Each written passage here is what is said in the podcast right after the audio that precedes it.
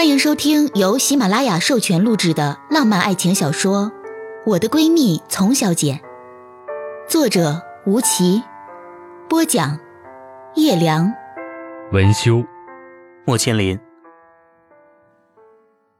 第四集。又是万恶的星期一，我坐在办公桌前，心里咒骂，手里却没停下写邮件。女上司从我桌前路过。我还未抬头，他就轻敲了桌子，勾勾手指，让我跟他进办公室。半小时后，我抱着几个合同刚坐下，座机铃声大作，一个“维”字还没说出口，就被机场广告部的主管骂了个狗血喷头。我恨不得在电话这头点头哈腰，最终千说万说才劝得对方消气。一抬头，看见办公室里竟只剩下我与另一位同事。原来都到午饭时间了。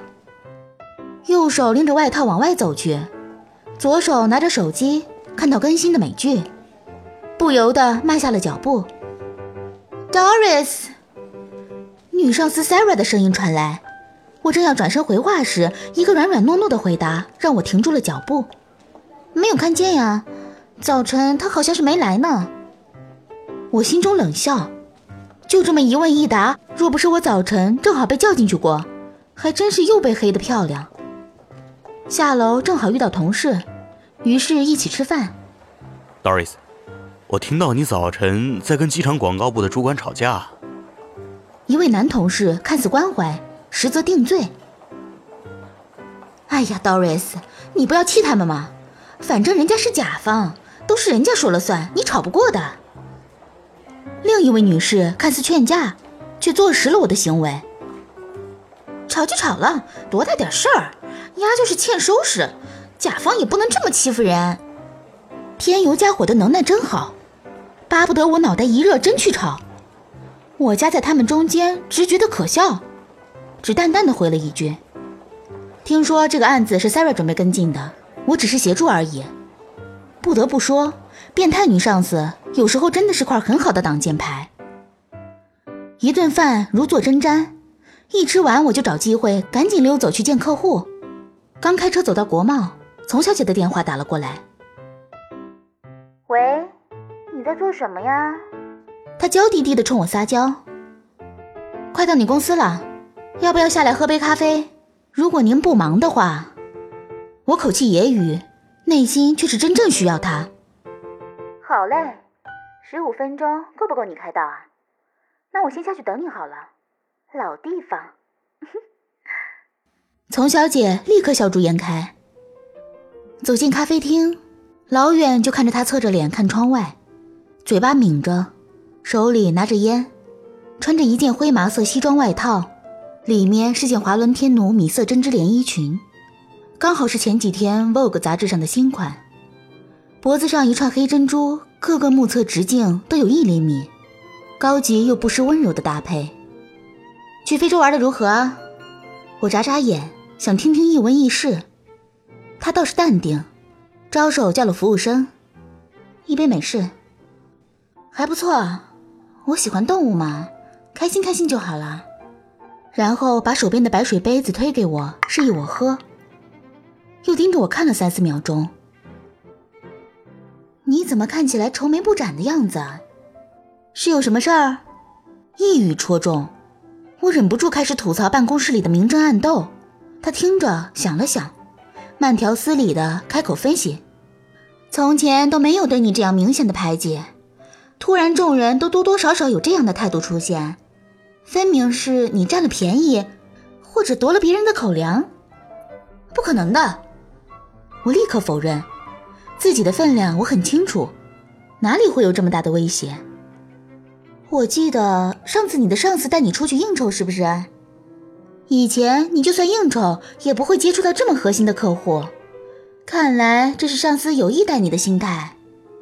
若不是有意提拔，那就是他故意要借众人的力量害你。你有没有得罪过你的上司啊？这么说来，大家的态度大约就是从那次应酬后开始的。至于上司，我还真的不确定。我越想越奇怪。女人的嫉妒源于攀比心，你要始终记得，在同性面前，如果不是某处优势可以厉害到让他们化嫉妒为羡慕，那就宁可不要让他们知道。丛小姐神情严肃，她从来都是一个认真起来格外认真的人。我个人推测，或许是上次你出去应酬的客户本来就对你有意思，但这份意思没来得及让你知道，却被你的女上司知道了，所以他才带你去应酬的。顺水推舟的人情做完也就罢了，但这样一来，中标的事若成了，功劳却都成你的了。他那么辛苦的工作，怎么可能让你白白得了便宜？可他又不能得罪客户，只能带着你。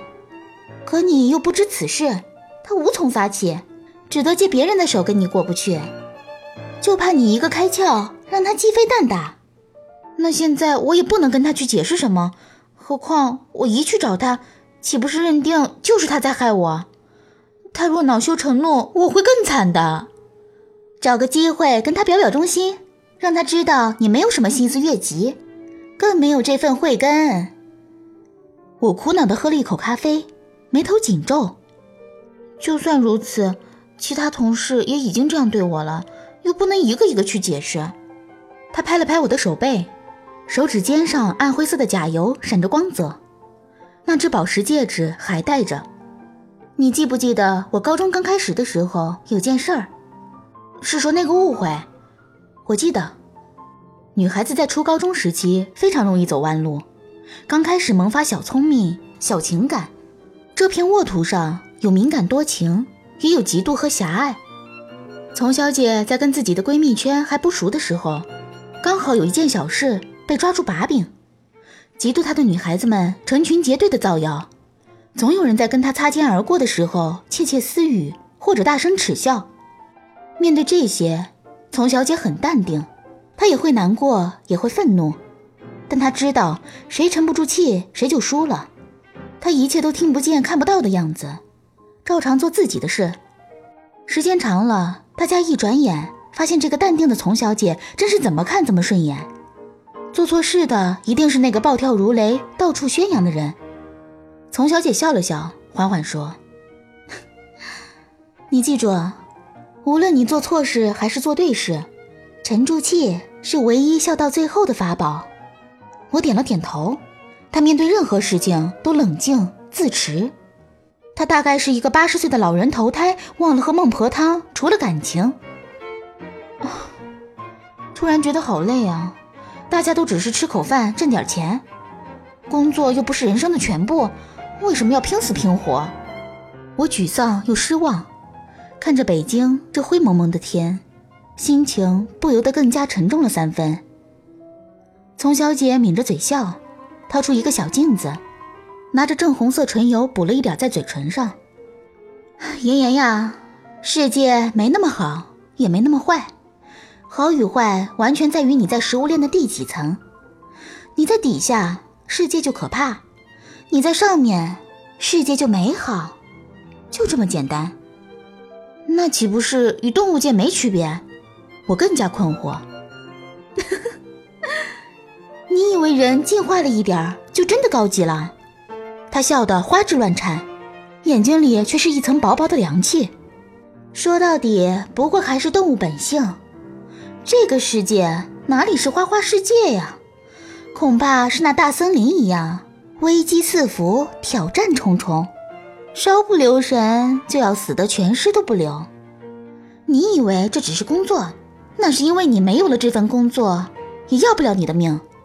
可有的人，很多很多人，没有了这份工作，他就吃不上饭，睡不了觉，就要挑战生存极限了呢。他语气轻快。却叙述了一件残酷又真实的事。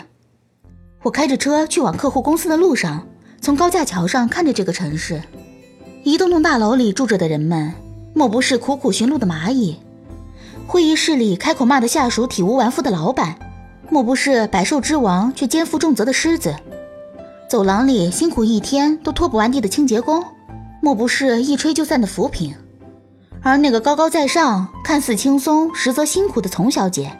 不就是优雅杀手，却死亡率极高的猎豹？原来这世界看似花花绿绿、纷纷扰扰，拨开了却只有这简单的生死之争而已。我心头浮上一层悲意，点化我的丛小姐，日日都是这样思考的吗？夜夜都是面对这样的困境，所以不成眠的吗？又想起下午的谈话，忍不住拨电话给他。喂，亲爱的，你今天不应酬吧？我想去你家喝点酒。我不常提出这样的要求，以前他总是来我家喝酒。他笑得咯咯的，像是看穿了我的心思。当然可以，我一会儿下班去超市买点好吃的，在家里等你哦。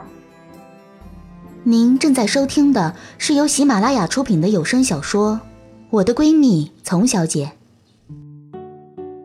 围着一桌子零食和甜点，她独独捧了一盒周黑鸭不放手，吃光抹净后吮吸手指的样子实在很孩子气，惹得我不时嘲笑她。嗯，对了，下午忙没顾上告诉你，什么事儿？上次我和周飞从非洲回来。他提出过段时间要带我去美国看他妈妈，啊，这不就是要见家长的节奏？你们要结婚啊？叔叔知道这事儿吗？你们会不会太草率了？我连珠炮一样的问题一股脑抛了出来，实在是被他的话吓得惊住了。丛小姐喝了口红酒，却不回答我。你好好尝尝这瓶酒，法国带回来的勃肯第香波穆西尼，口感很不错。不过我刚吃了那么辣的鸭脖子，破坏力太强。我盯着他不松开，老实交代，你怎么想的？哎呀，酒不醉人人自醉啊！我醉了，我醉了。他佯装倒向身后的沙发，我一把拉住他的胳膊，往腰部袭击。好了好了，我说还不行吗？知道我怕痒。你也是一招用一辈子啊。我立刻坐端正，听他讲。是这样的，我想来想去，我今年年底就二十六岁了，男朋友也交过不少，心里其实也没什么期盼了。你知道，自从跟方晨宇分开，我一直不再真心待人。但是周飞实在是让我莫名其妙的有了安稳感。我总觉得他什么事都有办法。上次他带我去非洲玩。我才知道他喜欢我有一年了呢。说到这里，他居然有些脸红起来。丛小姐站起来，拿出一叠照片给我看。你看，我喜欢长颈鹿，他专门带我去看的。结束之后，还替我买了一只小小的玩偶放在我车里。照片上，丛小姐大笑的表情非常恣意。有一张，她还学着身边的长颈鹿，鼓起脸庞，垂下眼角，长睫毛耷拉着，嘴边却含着笑。我有时候会突如其来的想起什么就要去做，周飞总是会先安抚我，再满足我。比如我突然要改变行程，耽误一天去做一件看起来很无聊的事情，他也不会生气。从说实话，不知为什么，我觉得周飞很难接近。我一直对周飞有着这样的感觉，莫名其妙却很深刻。丛小姐看着照片，没有抬头。也许是你不太了解他，而他这个人确实也不怎么和人太热情的打交道。他是金牛座嘛，很慢热、很慢热的人呀。但是他一点也不抠门。我打趣道：“ 不不不，他不是不抠门，但是金牛座爱享受、爱物质的本质还是没变。你要是看到他的家，就知道他有多会享受。如果他生在了古代，当了皇帝，一定是穷奢极欲的皇帝。”拿着的红酒杯里的酒差点洒到他最喜欢的马毛地毯上。他妈妈在美国，纽约，他们家到底什么来头啊？我禁不住内心的好奇，这个八卦早已经埋在我心里好久了，一直憋着没问。丛小姐放下照片，想了想说：“嗯，这么说吧，他爷爷咱们在历史书和政治书上都见过的，他妈妈跟他爸爸是门当户对。”但性子都很烈，那个年代敢离婚的也没有几个人。听说当时都闹到领导那里去了。他用食指指了指上面。后来他妈妈就出了国，周飞是长孙，爷爷爸爸又严格，就没有跟着他妈妈去定居，只是时不时去看望他。听说啊，他妈妈当年是出了名的一枝玫瑰花，又美又刺。那也就是说，周飞那个弟弟跟他不是同母了？不是，妹妹也不是。哇，你以后的家庭好复杂呀！丛小姐打了我头一下，八字没一撇呢。不过她家里复杂，我是一直知道的，具体是什么样子还得相处着看了。所以你说她在这样的环境里长大，怎么可能像你我一般那么没心没肺、自由自在呢？更何况他还是个男孩子，什么事情都憋在心里，恐怕也是日久难以消化。我看你对他倒是挺在乎的，已经能为他想的这样多了。在乎肯定是有的，但是我不敢。我要保护我所剩不多的对爱情的希望和耐心，给最后陪我一辈子的人。我喝了一口红酒，不去尝试怎么能知道呢？他低头转了转手上的戒指。那只镶嵌着粉色宝石的戒指在灯光下波光潋滟，我不由得沉了沉心。那个人还在他心里，只是被他埋得太深。爱情这东西就像马桶边上的卫生纸，你总觉得还多着呢，结果等到急用的时候一伸手，才发现已经没了。你这人比喻什么不好？比喻成卫生纸。我哑然失笑。怎么不好？你看，卫生纸丢掉就丢掉了，有谁会看见里面包着什么？只有自己知道罢了。明明是句玩笑话，这个时候他在昏暗的灯光下说出来，却让我感到无力又悲凉。唱片机里没声音了，他起身去换唱片。我看着他纤细的脚踝，光脚走在地板上，裸粉色的丝质睡衣泛着幽暗的光。HiFi 音响里缓缓地流出一个低沉的男声。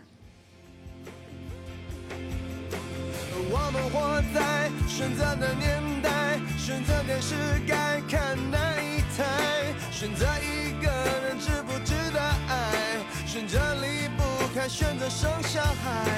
我们很努力活得精彩，好让看起来活得精彩。